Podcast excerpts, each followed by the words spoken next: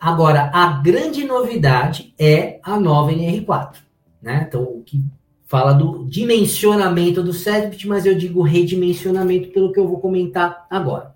Ela deixou muito mais claros alguns pontos uh, nos quais a gente vai ter que se atentar a partir de agora, e em comunhão com o gerenciamento de riscos ocupacionais, né, gerenciado aí pelo Programa de Gerenciamento de Riscos, que também vigora desde janeiro deste ano coisa anda totalmente junto, além das informações que a gente já manda no social. Vamos lá.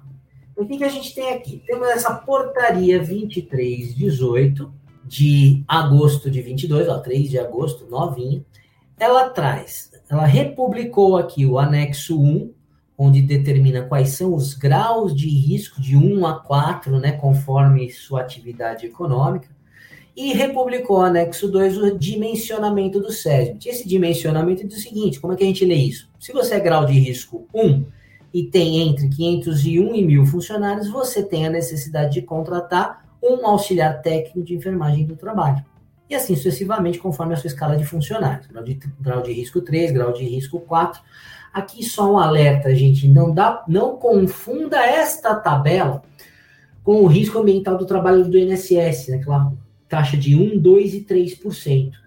É comum, às vezes, a gente fazer essa confusão, porque é tudo com base no KINAI e tudo com base na atividade em si. Mas uma tabela está lá no decreto da Previdência, outra está aqui no SESBIT. As taxas são de 1 a 3, o grau de risco é de 1 a 4, para dimensionamento. Então, é importante ter esse cuidado aqui, tá? Então, vamos lá. Seguindo aqui, quais são as principais novidades aqui neste caso? Os graus de risco constantes desse anexo 1 devem ser atualizados a cada cinco anos com base em indicadores de acidentalidade. Ou seja, você não manda o 2230 afastamento temporário todo mês? Você não manda os exames médicos? Se não manda, vai começar a mandar agora em 23? Ou seja, nós já estamos sendo monitorados frequentemente pelos dados que estão no E-Social em termos de saúde e segurança do trabalho. Ok? O que ele diz aqui? Que a gente vai, a gente de governo vai revisar esse anexo 1, esses graus de riscos, conforme nos indicadores de acidentalidade, para bem ou para mal. Então, se a gente investe em saúde e segurança e tem obtido resultado na nossa empresa, no nosso segmento, no nosso país, se hoje você é grau de risco 3, pode ser que você venha a ser 4 se é três, pode ser que você seja dois. O contrário, se você não está seguindo isso, está tendo um monte de acidência, pode passar a ser quatro. E isso vai a cada cinco anos ser revisado. Muito bem. A proposta de indicadores deve ser apreciada pela Comissão Tripartite Paritária Permanente, que está fortemente atuando frequentemente, haja vista as alterações que a gente tem aí frequentemente, as modernizações nas normas regulamentadoras. A proposta de atualização deve indicar o prazo de adequação das organizações se alterado o enquadramento com base na atualização. Perfeito. Fiz a análise dos indicadores e cheguei à conclusão que vai aumentar de 2 para 3, de 3 para 4, de 1 para 2, enfim, tem que ser dado um tempo para que você se readeque e redimensione o SESMIT conforme todas as regras. A primeira atualização deve ser publicada em até dois anos. Eu estou considerando aqui lá em meados de 2024, início de 2025, uma vez que todos os indicadores provenientes do e-social e as fiscalizações de PGR que estão acontecendo uh, vão começar para valer. A gente vai ter todos os dados, né? o fisco terá todos os dados a partir de janeiro de 2023 com a, integral, a entrada em vigor integralmente do e-social para saúde e segurança, como a gente falou agora há pouco. Porém, ele já traz uma lição de casa. Que, a, que os serviços especializados em segurança e medicina do trabalho, tal do SESMIT, em funcionamento, devem ser redimensionados nos termos dessa nova NR4 a partir de janeiro de 23. E para a gente redimensionar esse SESMIT, nós precisaremos observar as novas regras de dimensionamento ou aquelas que ficaram mais claras em relação à redação anterior. Então, o que a gente tem aqui? Primeiro ponto. O SESBIT, primeiramente, sempre tem que ser analisado individualmente. Então, se você tem 10 filiais, você vai ter que olhar cada filial individualmente. Vai ter que olhar a quantidade de funcionários, a sua atividade e aplicar lá o anexo 2 para você verificar se está enquadrado ou não, se precisa ter o SESMIT ou não. Muito bem. Passo 2. Você pode montar um SESMIT regionalizado.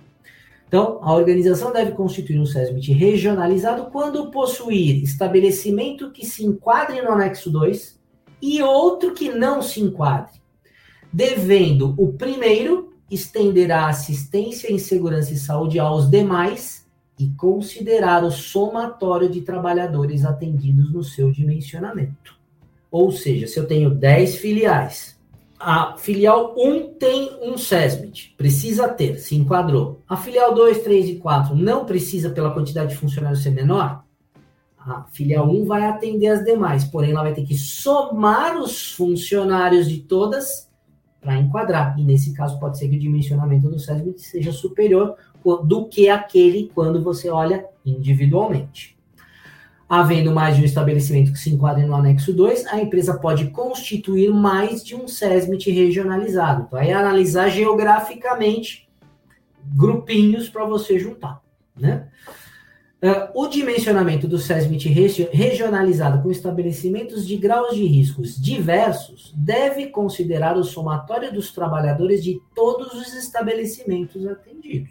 E para estabelecimentos de grau de risco 1 e 2, mais simples, e microempresas e empresas de pequeno porte, deve ser considerado o somatório da metade do número de trabalhadores desses estabelecimentos. Então, dá um refresco aí para grau de risco 1 e 2, e microempresa e pequena empresa, considerando a metade aí dos funcionários de cada situação. Ok. Olhei para o individual, analisei o regionalizado, agora eu tenho, na pior das hipóteses, que olhar uma modalidade estadual. Ou seja, a organização deve constituir o SESMIT estadual quando o somatório de trabalhadores de todos os estabelecimentos da mesma unidade da federação alcance os limites previstos no anexo 2, desde que nenhum estabelecimento individualmente se enquadre. Então, ou seja, você sempre vai ter que olhar individualmente e regionalizado. Se não se aplicar em nenhuma das situações, você vai olhar o estadual. Então, unidade da federação, tudo que estiver dentro do estado de São Paulo, Rio, Minas, enfim, assim vai. O dimensionamento do SESMIT estadual com estabelecimentos de grau de riscos diversos deve considerar um somatório de todos os estabelecimentos atendidos e também no caso de grau de risco 1 e 2, microempresa e empresa de pequeno porte, deve ser considerado somatório da metade dos trabalhadores. Então, primeiro passo que a gente vai ter que fazer, pensando nessa obrigatoriedade de redimensionamento a partir de janeiro de 23 é onde estamos enquadrados, se no individual, se no regionalizado, se no estadual, analisando as, as possibilidades para cada empresa.